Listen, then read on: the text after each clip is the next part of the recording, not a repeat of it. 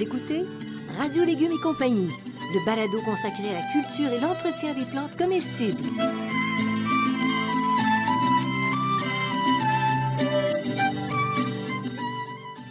Laitue, Basilic, plantation, poivron, bleuets, pollinisation, haricots, arrosage, fraises, insectes ravageurs et maladies, concombres, fertilisation. Radio Légumes et compagnie, le balado qui vous dit tout pour cultiver et entretenir simplement les plantes comestibles de façon naturelle.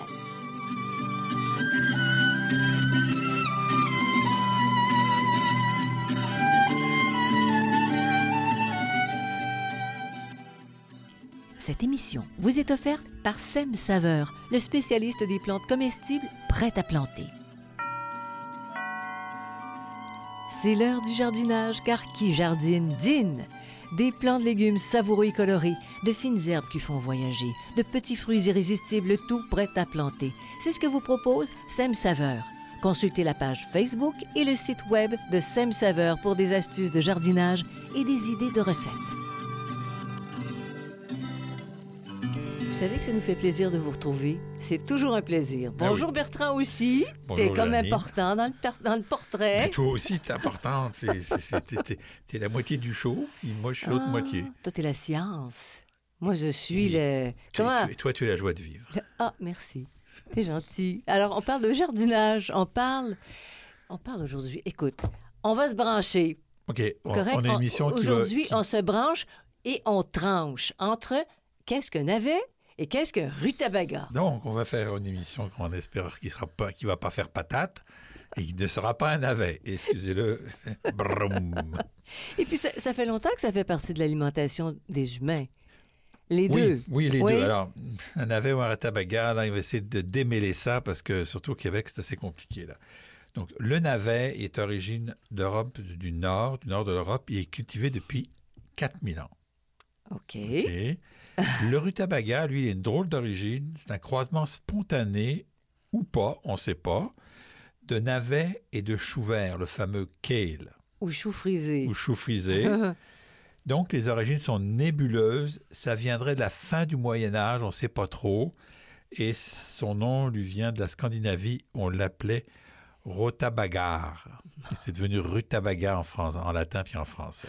Alors, disons que les navets et les rutabagas sont promenés. Ils sont promenés. sont Il y en a un qui a promenés et depuis 4000 ans, il y en a un qui est du Moyen Âge, donc c'est deux plantes assez différentes. assez différentes. Alors, les différences, parles différences entre le navet et le rutabaga. C'est toi qui t'es commis, là. Oui, donc euh, c'est très souvent une confusion et les appellations changent d'une région à l'autre. ok? Le navet, c'est une chair légèrement blanche, parfois jaune doré, puis c'est là la confusion qui arrive. Les feuilles sont disposées en rosette directement sur la racine. Donc, donc- tu as, le tubercule, puis tout de suite dessus, C'est parce que c'est une racine, c'est pas un tubercule. c'est une racine. une racine, puis tu as les feuilles directement dessus. L'extérieur est blanc et parfois avec un collet rose. Le rutabaga, lui, a une chair, a une chair jaune foncé et il y a une très courte tige d'où partent les feuilles. C'est au milieu. Donc, au milieu, il y a une toute petite tige qui est très courte. Et donc, c'est ça la différence entre navet et rutabaga. Navet, les feuilles sont collées directement sur la racine, alors que le rutabaga, il y a une petite tige. Puis, il y a peu de racines jaunâtres, parce que euh, au, bout du, euh, du navet, il y a une grande ra- racine blanche. Là, il y a quelques racines, et le collet est plus brun et plus foncé. Donc, c'est ça qui fait la différence. Mais il faut vraiment le savoir. Quand c'est Hein? jaune, Oui. foncé et que c'est gros, c'est un rutabaga. Quand c'est petit et c'est blanc, et quelques exceptions, ou un jaune très, très, très coloré, en général, c'est des navets. Et d'où viendrait la... Comment je peux... Le glissement de sens Alors, entre rutabaga et navet, on ne sait le- pas? Euh, Oui. le, le glissement de sens, il vient de qu'on appelle tous les deux des rabioles. Et en réalité, c'est une erreur, ben une erreur, c'est une forme d'erreur parce que la rabiole ou rabioule ou rabioule, c'est un, c'est une variété de navet. Et ça vient aussi du fait que tout ça, ça s'appelait des raves, des choux-raves, des navettes, des navettes fleuves ou des choux de?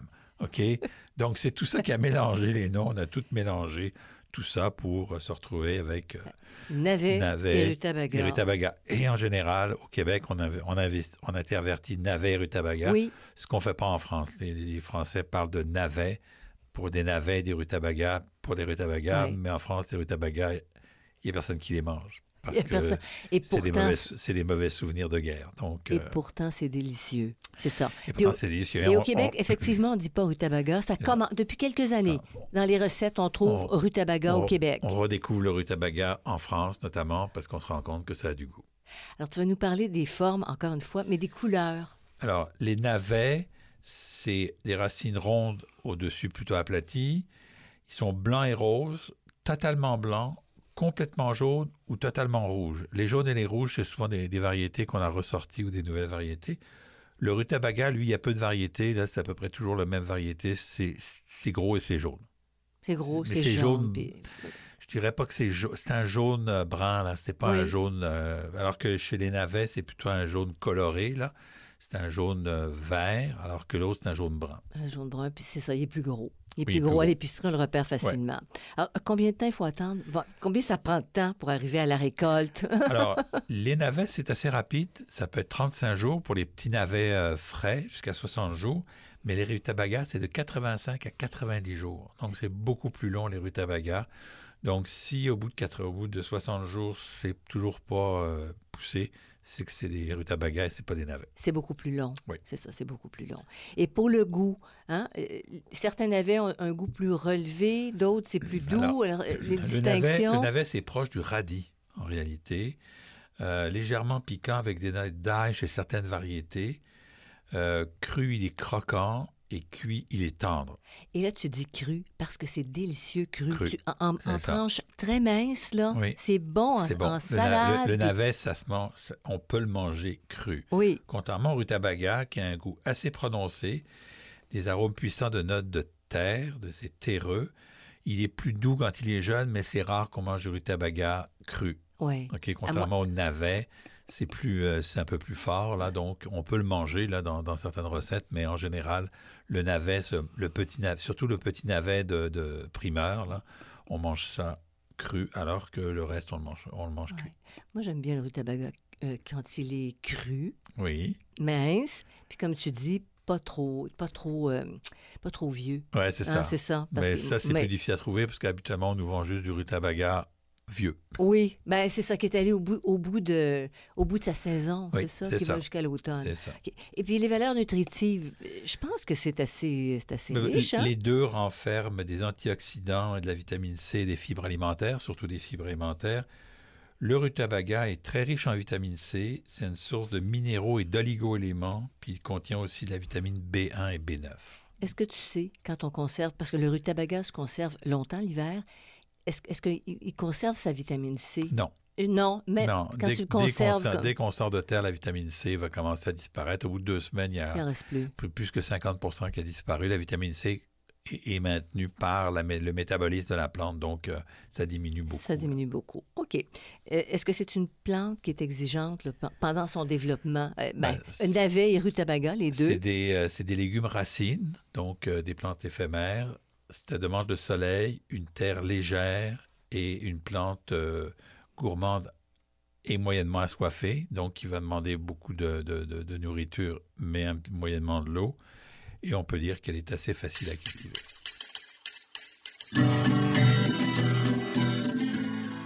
Vous écoutez Radio Légumes et compagnie, le balado consacré à la culture et l'entretien des plantes comestibles.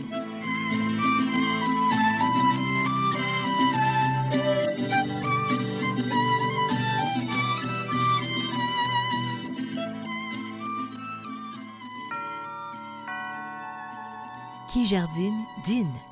L'heure est au jardinage et au prêt à planter. C'est ce que vous propose Sem Saveur, une gamme de plantes cultivées pour vous par un producteur de plus de 35 ans d'expérience. Obtenez des récoltes savoureuses avec 132 variétés de légumes, dont 16 patrimoniales, 71 variétés de fines herbes, 14 de petits fruits et 12 de fleurs comestibles. Proposés en différents formats, les prêts à planter de Sem Saveur sont vendus dans toutes les bonnes jardineries du Québec.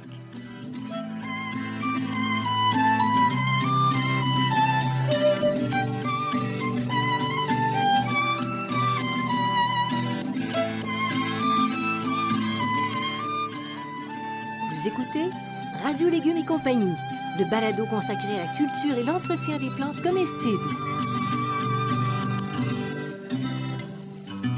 Alors Bertrand, navets et rutabaga, quand et comment les multiplier maintenant? Alors ça sème directement au jardin, au printemps, euh, dans, le potager dès qu'on commence, on est, il est possible de travailler le sol parce que la température du sol, c'est 15 degrés. Donc, c'est une température, euh, C'est frais. c'est frais, donc ça, ça va bien. On fait un semis à la volée ou en ligne. hein, donc, euh, soit on éparpille les, les graines, soit on les met en ligne. Et puis, on, on, les- on essaye de mettre les graines à environ 1 cm de profondeur. Il faut quand même les mettre un petit peu profond. Et la levée, elle est assez rapide. Au bout de 4 à 8 jours, euh, elle a levé. Donc, on va le savoir très rapidement si ça a levé. Mais tu sais, c'est vraiment pas cher. Même avec la flambée des prix puis tout ça, actuellement, Ouais. le, le rutabaga, les navets, ben, les rutabagas sont pas chers. Les navets, c'est plus cher un Oui, peu. c'est un peu plus cher. Oui. ça. Surtout les navets, les navets primeurs. Alors, la seule utilité de mettre ça dans son potager, c'est qu'on les a bio, ce qui est jamais garanti autrement. hein. Oui, c'est ça. C'est ça, c'est pour. c'est- la. Et le goût pourrait être différent parce que c'est bio? On dit toujours que le goût est différent pour être bio. C'est un grand débat. C'est une grande discussion, là. Mais euh, moi, j'ai vu une émission euh, d'un célèbre euh, pharmacien qui, qui fait goûter des, euh, des, des, des- des plantes, comment dire, bio à des gens. Puis les gens disent que les plantes bio sont, sont meilleures. Euh, sont meilleures, puis à la fin, il dit qu'il n'y a pas de différence de goût, mais les gens trouvent que c'est meilleur. Les Donc, gens euh, trouvent que c'est meilleur. ça dépend des tests qu'on fait. Mais en toi, tu as moins de produits chimiques quand tu le fais chez toi. Ça, Ben c'est oui, le principal avantage. Ça, c'est clair. Et peut-être que si les, les prix continuent, ben, ça deviendra même euh, intéressant de cultiver tout ça. C'est toujours intéressant parce que quelques graines, ça coûte 3 dollars et, et un paquet, un le premier paquet de, de, de, de navets coûte au moins 3 dollars. Donc, on fait comment? On va faire 5-6 paquets, euh, ça va être très payant. Bon. Est-ce que c'est indispensable d'éclaircir les semis, par exemple, parce que tu parlais de semis à la volée À la tantôt, volée, là? oui, absolument, c'est indispensable. Euh, quand les plantes ont, dé- ont développé deux vraies feuilles, je vous rappelle que les deux premières, c'est les cotylédons, donc les deux vraies feuilles, c'est-à-dire que vous voyez quatre, quatre palettes vertes, là. OK? oui. Puis on laisse à peu près 10 cm autour des navets, puis 15 cm autour des, des rutabagas. OK? Parce que c'est beaucoup plus gros. C'est beaucoup plus gros, ça va devenir beaucoup plus gros. Alors, tu dis 15 cm, puis à la fin de la récolte, ils vont être assez proches, là. C'est ça. Ouais. C'est ça. c'est Ben, Leur 15 donner l'espace de se 15 développer. centimètres autour, ça veut dire 30 cm de, de- de l'un à l'autre. là. Mhm, OK? C'est mhm. parce que euh, on, s'y- on, on- on faisait ça toujours en rangée. Maintenant, on fait ça moins en rangée, puis vous, on peut le mettre avec d'autres plantes. Donc, vous laissez à peu près de manière à ce qu'il y ait 15 cm tout le tour, c'est-à-dire à peu près, euh, finalement, si c'est en C'est ligne, 30 c'est à peu près toutes les 30 cm. Oui. Toutes les, euh, donc, toutes les 20 cm pour les navettes et les 30 cm pour les, euh, pour les, les rutabagas. Les rutabagas. Est-ce que c'est possible de, de faire des semis successifs pour pouvoir en, en avoir du frais, là, jusque loin dans Oui. l'automne? Pas avec les rutabagas, parce que les rutabagas, c'est trop long, mais avec les navets, oui, puisque on a, on a vu tout à l'heure que c'était 35 jours. Ça pouvait, on le récoltait au bout de 35 jours. Donc, euh, si on a 70 ou 80, 90 jours d'été, on peut en faire au moins deux. Euh, on prend Euh, des, deux, est-ce qu'on pourrait même aller à à trois? trois Oui. si on prend des variétés de- à, maturité, à maturité rapide, là, donc des, vraiment des 30-35 jours. là. Mhm. OK? Euh, puis on peut semer aussi à la fin de l'été pour une récolte, une récolte automnale. Ça, c'est pour les navets. On oublie pour les rutabagas. Parfait. Maintenant, les, les navets et les rutabagas, est-ce que ça s'associe à d'autres légumes? Oui, Parce que c'est quand même, tu sais, un, un rutabaga, c'est imposant. oui les, Qu'est-ce qui peut défendre un rutabaga? les carottes, euh, les choux de Bruxelles, les haricots, les oignons verts et les panais. Puis chez les plantes euh, euh, aromatiques, c'est les ciboulettes et les romarins. Qui vont les défendre. Oui. hein? C'est ça C'est l'idée de qui, qui l'association. qui vont s'associer, qui vont, ils, ils vont se défendre mutuellement. C'est ça. Ça. tu sais, je vois le gros rutabaga, là, ouh! Mais, mais oui, lui aussi oui. profiterait d'une oui. association. Oui. Voilà. Est-ce qu'on peut cultiver les navets et le rutabaga en pot? Est-ce que ça vaut la peine? Oui, c'est ben, pour les gens qui n'ont pas de terrain, oui. Ouais. Puis des terrains qui ne sont pas cultivables, donc on peut le faire. Ça prend un pot d'une profondeur de 20 cm et un diamètre de 20 cm, donc pas un très gros pot. On calcule 3 litres de mélange pour 3 plants. Tu... Euh, par plan, pardon, pour un plan. Pour un plan. Pour un seul plan. Donc, euh, 3 litres de mélange pour un seul plan, c'est pas beaucoup. Là. Un, sac, euh, un sac de terre, c'est 32 litres, donc c'est 10 plantes euh, de- de- qu'on peut faire dans un sac de terre. là, bon. Puis quand tu dis un sol qui n'est pas cultivable, c'est quand tu es obligé de faire ton potager en surface parce que tu as plein de racines. Un ou peu de des- C'est ça que tu veux racines, c'est dire? ça, oui, oui, c'est ça. C'est ça. Ou que c'est sur un balcon. Parce que pas de terre. sur un balcon. Ça, c'est... Oui. Maintenant, l'entretien. hein, L'entretien Ben, pour fait- favoriser la, la- on va une faire- bonne récolte. Oui, on va faire un ou deux apports d'engrais naturels au cours de l'été. hein, donc, c'est, c'est suffi- ça va être suffisant. Et puis, on fait des arrosages réguliers, mais sans excès. On l'a dit tout à l'heure, c'est une plante moyennement assoiffée, donc il ne faut pas trop la, le- lui mettre d'eau. Là, ça, sans ça, ça, ça, ça va pas avoir, ça va pas être intéressant. Ça poirote. Très drôle. Dans les ennemis, ennemis de navet ou de Ben, la- le, rutabaga. le principal, c'est l'altise, hein, comme, euh, comme pour euh, toutes ces, euh, toutes ces plantes-là. On a aussi, donc, euh, pour l'altise, on a un balado sur l'altise, alors vous pouvez aller écouter, euh, je, vous je vous donne les informations pour euh, l'altise. Donc, on a aussi les charançons, les faustins des crucifères, les mouches du chou et les pucerons. Dans les maladies, c'est la hernie du chou, OK? Et dans les autres maladies, c'est la principale maladie, là, qui est la hernie du chou, où il n'y a pas grand-chose à faire, sinon détruire, arracher complètement tout ce qu'on a. Puis tu vois Mais ça comment? Comment tu vois que ton, ton est Le- atteint de hernie? C'est que la racine, c'est c'est qu'on a l'espèce de, de décroissance de la racine, mais sur, la, sur le- la racine, il y, a une, il y a une racine qui descend dans le sol beaucoup plus profond, Celle qui est plus fine, qui est plus fine, là, que celle qu'on enlève euh, au moment de, la, récolte, celle qui est plus fine, elle, elle va avoir des espèces d'amas blancs dessus, qui est la hernie du chou. Ah. On essaye d'enlever tout ça et ça, on le met, euh, on l'envoie, on l'envoie au recyclage vert ou à la poubelle parce que euh, c'est très difficile de se défaire de hernie du chou. Il n'y a pas vraiment de, de- de traitement pour le faire. OK. Puis ça reste pas dans le sol. Ça reste dans le sol, un c'est une maladie peu. du sol, ça reste. C'est pour ça qu'il faut nettoyer son potager au à l'automne. Puis si on- vous avez de la hernie du chou, remettez pas des navets après avoir fait cultiver les choux parce que vous allez avoir des problèmes. Parfait. OK? Parfait. Puis Oui. l'autre maladie, c'est le mildiou, puis la pourriture, puis euh, les taches des feuilles. Bon, mais essentiellement, c'est quand même, ça se cultive, comme tu disais tantôt, assez bien. Oui, Ouais. effectivement.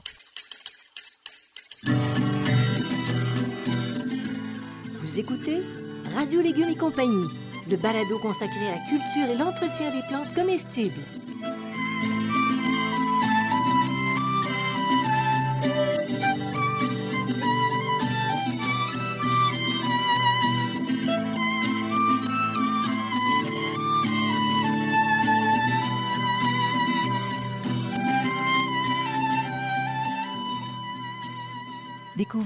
Dernier livre de Bertrand Dumont, Étonnante histoire de légumes et de fines herbes qui vous plonge au cœur de la formidable épopée de l'évolution des plantes comestibles. Ce livre tout à fait original est vendu en format papier en librairie ou sous forme numérique sur le web.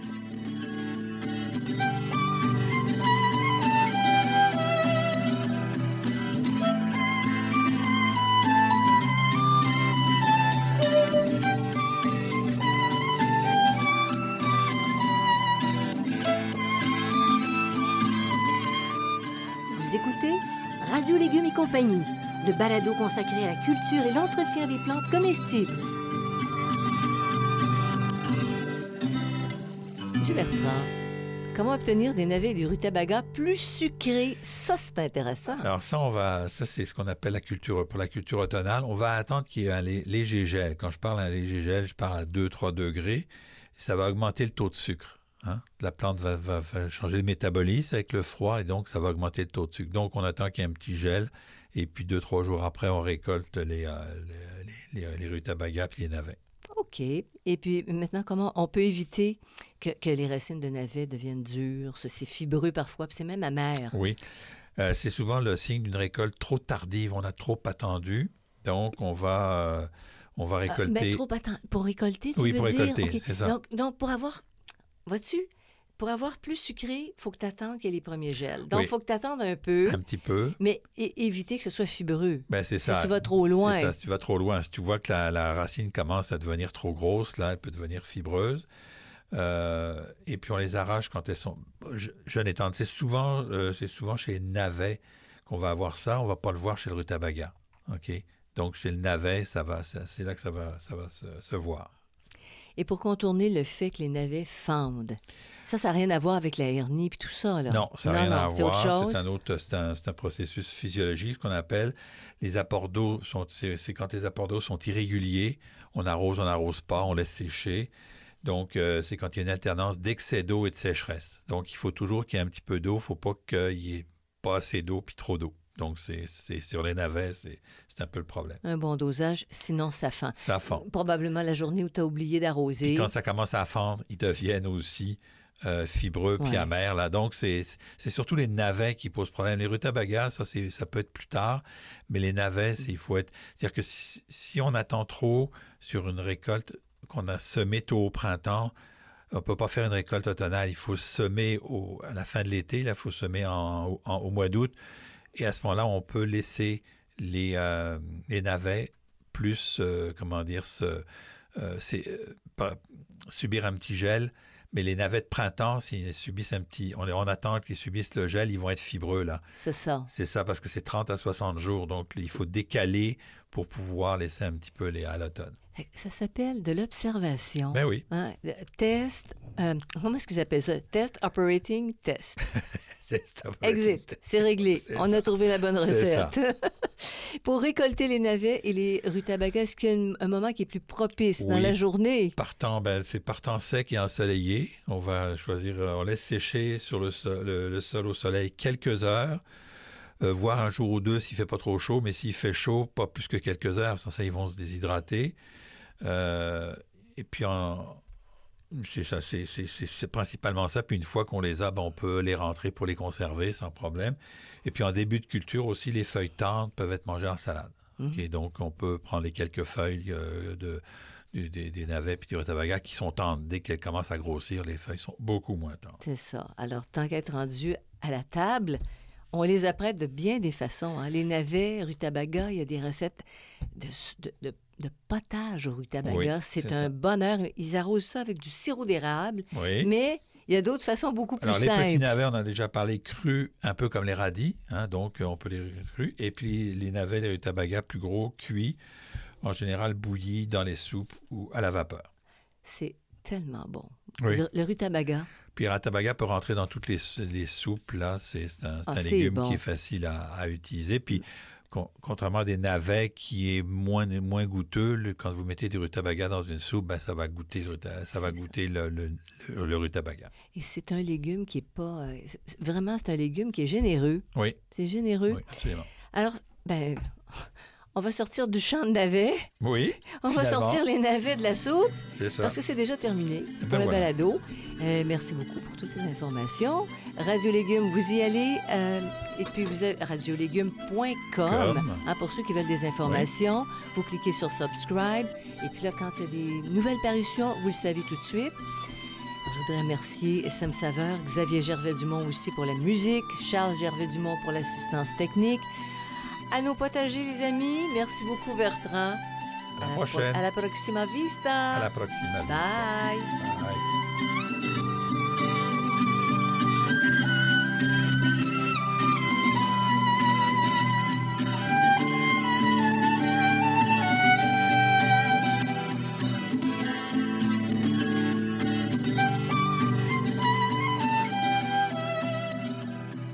Vous écoutez Radio Légumes et compagnie, le balado consacré à la culture et l'entretien des plantes comestibles.